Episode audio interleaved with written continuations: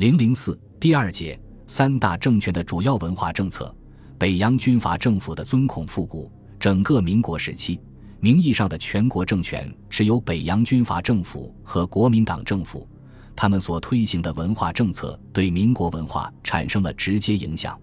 中国共产党领导的苏区和解放区虽然只是地方政权，但由于其重要的政治和文化地位，其所奉行的文化政策也影响至巨，不容忽视。在北洋军阀统治之前。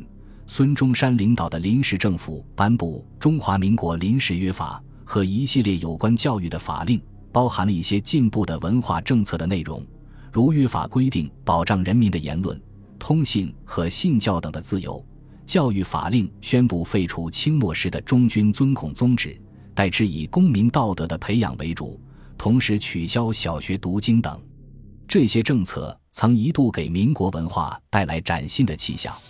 可惜好景不长，以袁世凯为首的北洋军阀集团窃取了辛亥革命的胜利成果后，不仅很快取缔资产阶级革命派政治上的民主追求，镇压其军事活动，在文化方面也逐步加紧对资产阶级新文化的清算。他们为此制定了以尊孔复古为主要内容的文化政策。一九一二年九月。袁世凯就任民国临时大总统不久，就颁布了《整敕伦常令》，提倡封建礼教，号召尊崇伦常。声明：中华民国以忠信礼义廉耻为人道之大经，政体虽更，民仪无改。同年十二月，他又下令恢复了祭天制度。一九一三年六月，他复发布通令，尊崇孔圣文，认为国家强弱存亡所系。为此礼义廉耻之防，吹捧天生孔子为万世师表，孔子的学说放之四海而皆准，有如日月之无伤，江河之不废。要求各省根据古义，将四孔典礼折中制当，详细规定，以表尊崇而垂久远。一九一四年一月二十四日，北洋政府政治会议决定在全国四孔，并作为大祀，沿用前清礼仪。各地文庙也一律恢复尊崇，每县设祀凤冠一名。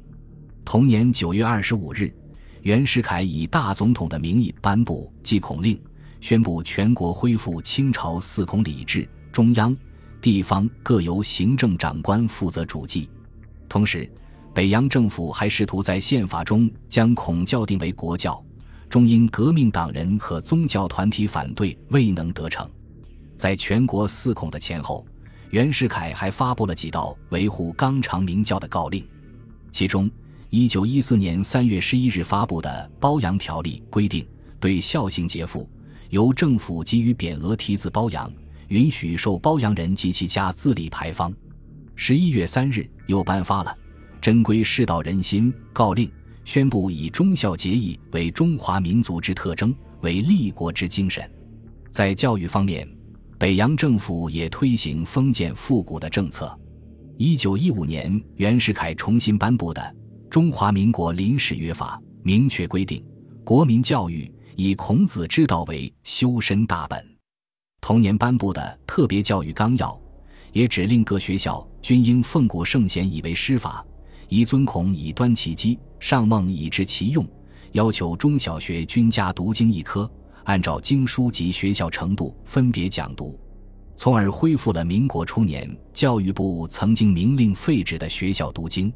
与此同时，他对民国制定的教育宗旨也进行了修改，将其概括为爱国、尚武、重实、法孔孟、重自治、戒贪争、戒造进七项，诋毁资产阶级民主革命为贪争与造进。这实际上是清末封建教育宗旨的复活。除此以外，还在学制方面恢复封建的等级教育形式，歧视女子教育，甚至宣传鬼怪迷信，以配合尊孔复古的教育方针。在社会教育、军人教育方面，北洋政府同样采取了这种政策。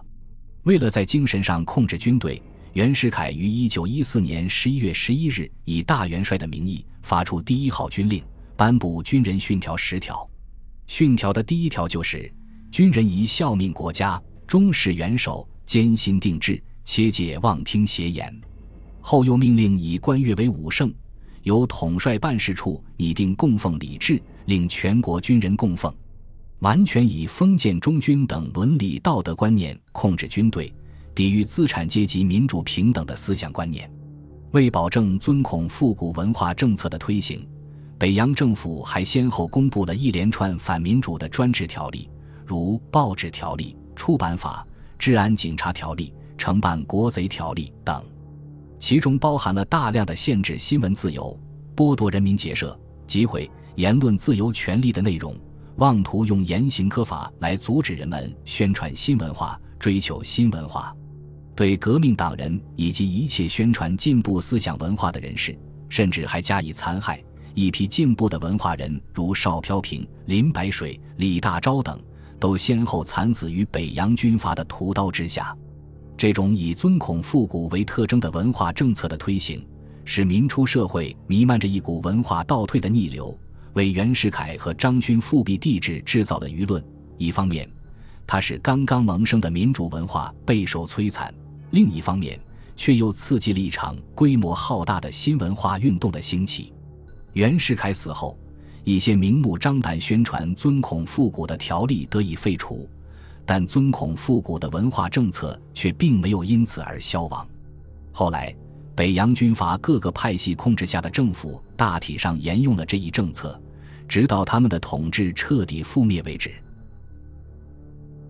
本集播放完毕，感谢您的收听，喜欢请订阅加关注，主页有更多精彩内容。